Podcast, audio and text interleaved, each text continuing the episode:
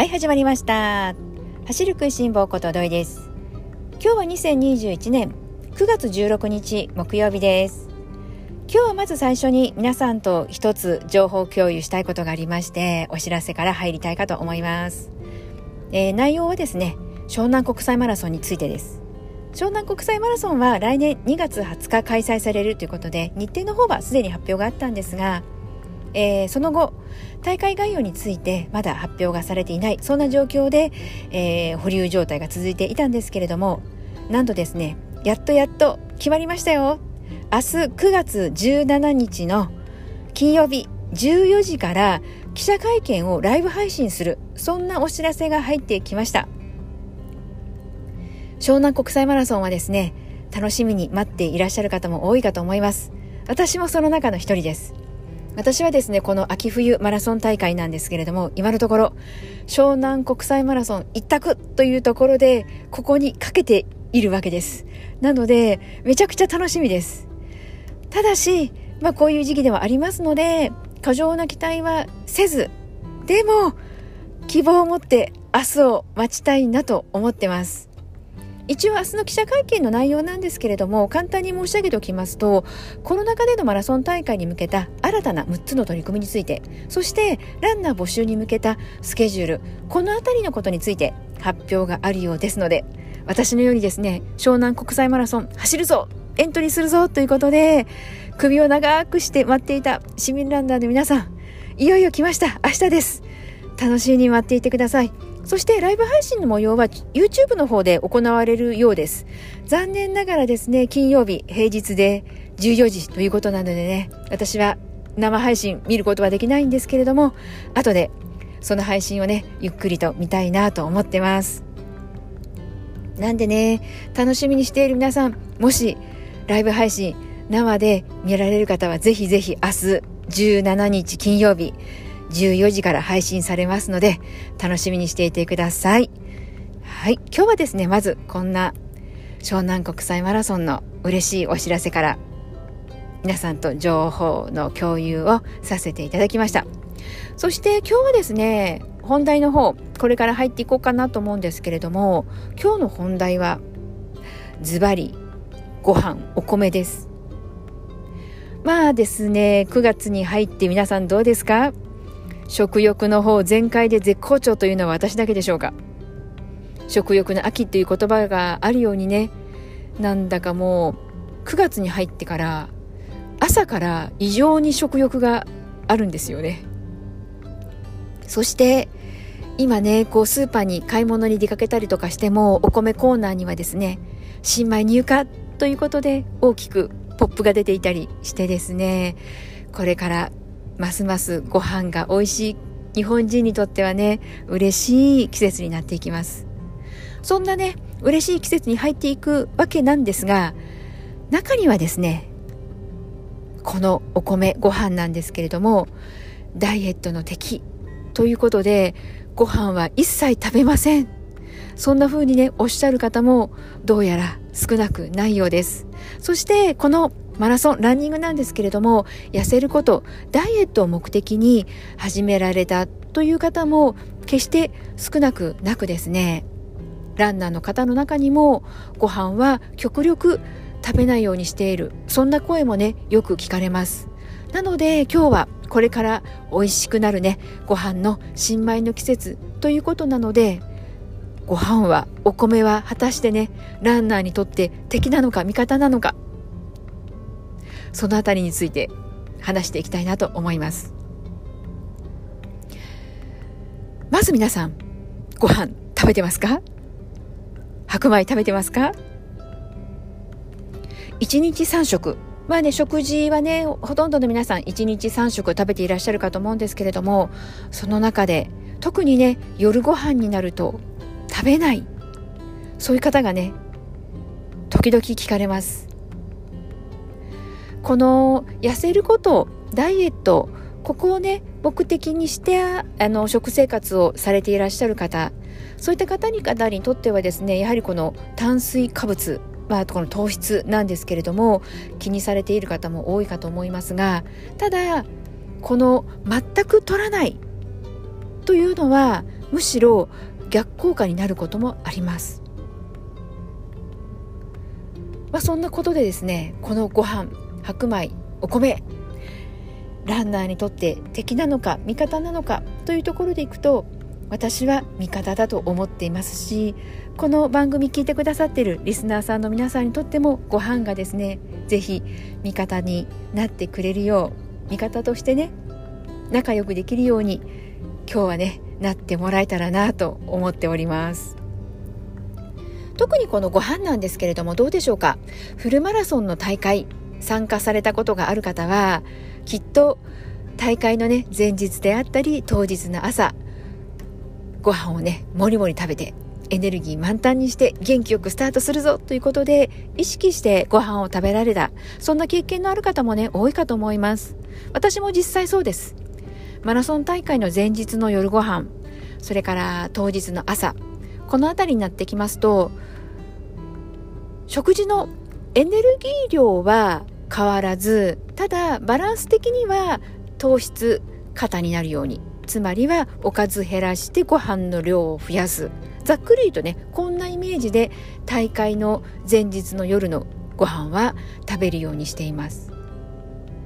なのでマラソン大会になるとですね皆さんどうでしょうか。ご飯はたちまちねもう味方だよ。ご飯もりもり食べるよっていう方多いかと思うんですけれども普段の食生活になるとランニングされていらっしゃる方の中でもあまりこう食べていない方がまあ多くはないですが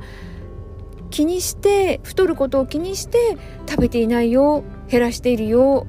我慢しているよ。そんな声をねよく聞きます。そしてよくよくまこう話を聞いていくとやはりこのご飯に対する勘違いが多いのかなというふうに感じることも多々あるんですね。そして皆さんがよく勘違いをされている。まあそういった中でね一番こう私自身が、えー、感じている部分としてはご飯が糖質の塊なんならばねもう100%糖質でできている食べ物だ。そんな風に思われていらっしゃる方もお見えなんですよね。でもですね皆さん安心してください。ご飯にはですね糖質以外にも食物繊維も含まれています。そしてスポーツ大好きな方はね気にされている方も多いと思う。タンパク質。タンパク質も含まれています。なのでまず、えー、声を大にして言いたいのがご飯は決して糖質の塊ではない。そこをね皆さんぜひとも理解していただいてですねご飯を安心して食べていただきたいかと思います、えー、ちなみにですねご飯の量それからご飯の量に対するその栄養カロリーなんですけれども、えー、こちらもですね簡単に、えー、説明をさせていただくとどうでしょうか皆さん。普段ご飯えー、こうお茶碗でねこう召し上がられると思うんですけれどもお茶碗1杯大体例えばこう 150g とした場合なんですがご飯お茶碗1杯 150g エネルギー量としては約250キロカロリーです。そしてその中にタンパク質が 3.8g ほど入っています。なのでご飯1杯食べた時このご飯例えば朝食でご飯に卵を割って卵かけご飯を食べる。そういった方はですねこの、えー、卵かけご飯1杯でタンパク質が約 10g 取ることができます。卵1個のタンパク質っていうのが大体6.2って言われているんですね。なのでご飯1杯と卵1個でタンパク質が約 10g 取れるんです。そしてこのご飯 150g の量って皆さんイメージつきますか？150g って聞かれても今一つちょっとこうねピンとこないかなと言われる方もねお見えかなと思うんですけれども大体、えー、例えばお茶碗とねあのお茶碗に軽く1杯でよく私も申し上げるんですけれどもそのお茶碗のサイズ皆さんの頭で今思い描いているお茶碗のサイズがどれぐらいの大きさなのかでグラムも変わってきてしまうのでイメージしていただきたいのがだいたい、え、夫婦茶碗の女性用のお茶碗。あのね普通サイズの方のお茶碗の方に軽く1杯がだいたい 150g になります。もし今こう実際ねダイエットのために走ってます減量してますそういう方の中で 150g があまりねちょっとこうピンとこなかったよという方は是非一度このご飯 150g の量がどれぐらいの量になるのかというのを実際今普段ご自分で使ってみえるお茶碗を使って150、えー、150g を計量してみてください。そうすると自分が普段使っているお茶碗ののね大きさに対してどれぐらいなのかな軽く1杯なのかなそれとも大盛り1杯なのかなまあ普通盛りなのかなということで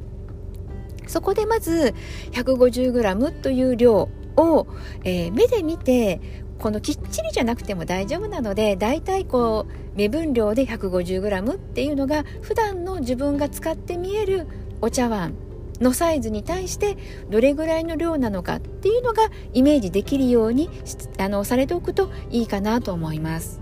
そして例えば、えー、一度にたくさんご飯を炊いてそして小分けにして冷凍保存をしているよというそういった方もねいらっしゃるかと思いますそういう方は普段自分が、えー、ラップにくるんでね冷凍保存をしている時の1個の重さっていうのがどれぐらいなのかなっていうのも一度測ってみえるといいかなと思います。それが 150g よりも多いのか少ないのか。もっと言うならばせっかくなので、えー、150g 冷凍保存する場合でも 150g で冷凍保存されておくと、えー、今後ねバランスのいい食生活を送るためにも便利かなと思います。なのでご飯の量 150g があまりねちょっとこうピンとこなかったよと言われる方はね一度実際測ってみてまず目分量で分かるようにしてそしてね毎回こう測らなくてもいいようにそこまでね落とし込めるといいかなと思います。あとですね私が普段やっている方法としては冷凍保存私もねしているんですけれども冷凍保存する時に 150g のいわゆるこの普通の量の、えー、一つの、えー、ラップにくるんだご飯。それともう一つ 100g のご飯も作ってます。この量の違う 100g それから 150g2 種類用意をしておくことによって組み合わせであったりだとかもしくは 100g で大丈夫かと思う日も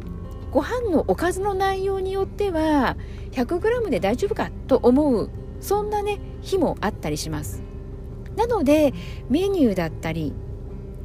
それあのおかずのメニューですね。おかずのメニューによって100もしくは150もしくは100と150で 250g ということでねいろいろこうバリエーションの幅が広がってくるので2サイズ用意をしておくのも便利かなと思います。例えば私がえー、100g のご飯少なめのにしようかなと思う時はどんなメニューの時かというと例えば肉じゃが。じゃがいもをねたくさん使う肉じゃがの時とか芋の煮っころがしたとか。いわゆるこう炭水化物ですね。そういったものがこうメインなおかずにこうなってくるたくさん食べる。そんなような時はね、えー、少なめのご飯。ということで 100g のご飯を電子レンジでチンをして食べる。そんなこともねあったりします。なのでご飯えー、まずは 150g という量を把握する。そこからね始めていただきたいなと思います。そしてこのタンパク質タンパク質もねご飯の中には実は含まれていてなのでご飯は見方を変えると実はバランスの取れた食事とも言えるわけです。なので、えー、食物繊維が取れるそれからで皆さんが運動するためのエネルギーになる。炭水化物糖質も取れる。そしてね私たちの血や肉やねこう体のね骨格づくりには欠かせない。タンパク質。タンパク質も実は含まれているんだよ。というところを押さえておいていただきたいかと思います。そしてあと、えー、タンパク質についてなんですがスポーツされていらっしゃる方。運動後にね走った後にサプリメントをね上手に活用されてプロテインこうシャカシャカっとこう振ってねこう飲み物として運動後速やかにとっていらっしゃる方もお見えかと思います。もちろんこれも正しい方法の一つです。ただし一つ間違えたらせっかくねこう痩せたいよダイエットしたいよということでジョギングしたのにサプリメントプロテインを取ったことによって逆効果にあるということも実は一つあってですねどんな時が逆効果になってしまうかというと普段の3食の食事でしっかりとタンパク質が取れている方そういう方は逆にプロテインは取らない方がおすすめです。なぜかというとプロテインって皆さんどうでしょうか？筋肉量をね落とさないためもしくは筋肉量をつけるため。筋肉がつくとこうエネルギーの消費率も高くなってこう燃えやすい体になるからということでねタンパク質を意識して摂取されている方もねお見えかと思うんですけれども結局たくさん取りすぎてしまったタンパク質なんですけれども筋肉として体に蓄えられればいいんですけれども残念ながら我々人間の体はですねそういった仕組みにはなっていなくて一番そうしたくないなと今皆さんちらっと頭の中で考えたそうです脂肪。脂肪として体に蓄えてしまうんですよね。なので取りすぎも良くないことなんです。まあそんな理由からですねダイエット目的でジョギングされていらっしゃる方ランニングしている方その方たちが普段の食生活の中でタンパク質が十分に取れているそういう方であればプロテインはあえて運動後だからね速やかに摂取しなきゃということで取る必要はないわけです。プロのねアスリートの方そういった方々の練習量ってこうやはりね一般の市民ランナーのことを思うとやはりこう職業として走っていらっしゃる方々なので走る量消費するエネルギー量も市民ランナーと同じというわけではないのでそういうねたくさん普段走っていらっしゃる方でご飯食べる量だけではね食事だけでは追いつかないという方が、えー、プロテインをうまく活用する。そして、えー、毎日走る方。疲れを明日に残さずに食事をしっかりとってそれで足らなくってプロテインもとってそして疲れを残さずに明日もまた元気に走る毎日走る。そういった方はむしろプロテインを取ることはすごくこう有効的な手段であっておすすめできる方法になるんですよね。なので自分がどういう目的でプロテインを飲んでいるのかそこをね一度今一度ね、えー、考えていただいて、えー、見直す必要がある方は取る取らない。そこをね判断していただけたらなと思います。あとこのタンパク質なんですけれども先ほどご飯ねお茶碗1杯。だいたいご飯の量としては 150g ぐらいで卵1個割ってね卵かけご飯で美味しく食べたらタンパク質がね 10g 取れるよってお話ししましたけれども男性であれば成人男性であれば1日タンパク質は 60g 女性であれば 50g ぐらい取るといいよということがね推奨されています。なのでそれをねこう1食でね 50g とか1食だけで 60g ということでドカーンと通ってしまう。というのもこう健康的にね痩せたい。こう体調よく走りたい。運動したい。そういった方はできればですねこう1回にドカッと取るわけではなくて3食に分けてまあ3食に分けるということは平均的にだいたい1食あたり、えー、15から20そんな感じでね目安にしていただいてタンパク質取ってもらえると、まあ、女性の方はねちょうどいいかなと思いますし男性の方であればだいたい 20g ぐらい1食でね取ってもらえるといいんじゃないかなと思います。なのでそういった数字の観点からいくと卵かけご飯茶碗1杯のご飯で 10g 取れる。ということは1回に1回の食事で必要なタンパク質もすでにそこで、えー、もう半分以上もしくは男性であれば半分ぐらい取れているよということになるのであとはそこにねおかずであったりでお肉や魚お豆腐いろいろあるかと思いますけれども間に合ってきちゃうんですよね。なんで例えば、えー、今ね卵かけご飯って言いましたけれども目玉焼きをね本当の目玉みたいに2個の目玉焼きであれば結構ご飯茶碗1杯と2個の目玉焼きで女性の方であればちょうどいいぐらいなタンパク質の量になるんですよね。なのでそのあたりをね一度頭の片隅に置きながら普段もしプロテインサプリメントを活用してプロテインを取っていらっしゃる方であれば、えー、ちょうどいい量なのか不足しているからプロテインを取らなくてはいけないのかそのあたりをね一度見てもらいたいなと思います。そしてねえー、もし食事の量であ十分足りていたわという方であればサプリメントプロテインは取る必要は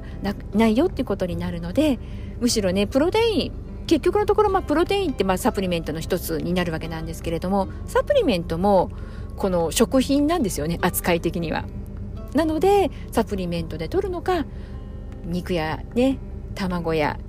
乳製品やそういった食事から取るのかそれだけの違いなので気をつけたいのが必要な量取れているのかいないのかというところになってくるので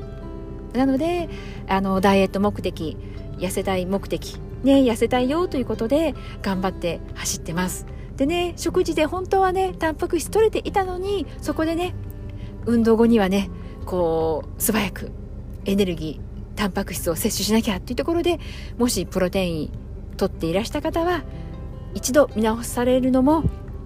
いいかなと思います。まあそんなわけでですね結局のところ突き詰めていくとダイエットもそうだしもっと言うならばこう健康的な食生活を送っていくためには何かねこの食べ物一つを食べていたら健康になれるというようなこの食べ物一つだけ食べていたら痩せられるというようなそんな魔法の食べ物は世の中存在していないのでなのでね本当にやっぱり行き着くところはバランスの取れた食生活というところでいろいろなね食べ物食べていただきたいなと思います。そんな中でもねやはり私たち日本人にとっては馴染みのある白米ご飯ですよね。ご飯。決してね太る食べ物ではない。そこをね一度もう一回見直していただいてご飯の中にはタンパク質も食物繊維も人間にとってね私たちとっても大切な栄養素もいっぱい含まれていてもっと言うならば口に入れる前の状態。例えばこれが何キロカロリーなのかな？ご飯1杯が250キロカロリーぐらいでタンパク質が 3.8g 含まれていてとか口に入る前段階の栄養素だったりエネルギー量というのも大切なあの目安になる数字ではありますけれども結局のところは食べてからどういう形で吸収されていくのか。まあその消化され体に吸収され吸収されなきゃ意味がないじゃないですか。なので消化吸収されて最終的には、まあ、余分なものはねこう排泄されていくわけなので最後本当にこの排泄されるところまで含めたことがこう私たちにとっては食生活この食生活っていうくくりでいくと口から入って最後排泄されるまでが一貫してね食生活として考えると良いことかなと思うのでそのあたりも含めてこのバランスの良い食事食生活このバランスの良さっていうのが吸収率にも変わってきます。なので時々ねこの極端な例にはなりますけれどもあのまあ分かりやすいのでお伝えするとですね例えば、えー、1500キロカロリー1日にねエネルギーとして取るそういう方がねこう炭水化物タンパク質脂質この3つの栄養素三大栄養素からバランスよく取るのかもしくはポテトチップスだけで1500キロカロリー取るのか。同じ1500キロカロリー同じエネルギー量であったとしてももうね答えは皆さんおのずと分かっていらっしゃるかとは思いますけれども当然炭水化物食物繊あのえー、タンパク質そして脂質というところでいろいろなものを食べてバランスよく栄養は摂取した方がねうまくエネルギーとして活用もできますし消化吸収も良くなりますしいいことばっかりなんですよね。なので口に入れる前段階のカロリーというのもある意味このエネルギーに、ね、なるための指標にはなるけれどももっと大事なのがその中身のバランスだよっていうことも一つ覚えておいていただけると嬉しいなって思います。なので皆さんこれから新米の季節です。美味しいご飯の季節です。なのでお米ご飯恐れずに食べてくださいね。ご飯はお米は敵ではなくて味方。そういうふうにね皆さんも思っていただけたら嬉しいなって思います。それでは最後まで聞いてくださった皆さん今日もありがとうございます。今日は湘南国際マラソンのライブ配信のお知らせとそしてご飯のこと。ご飯をね皆さんにとっても味方にしていただきたいなと思いますのでそんな食生活の話をさせていただきました。ではまた次回元気にお会いしましょうね。ではではまたね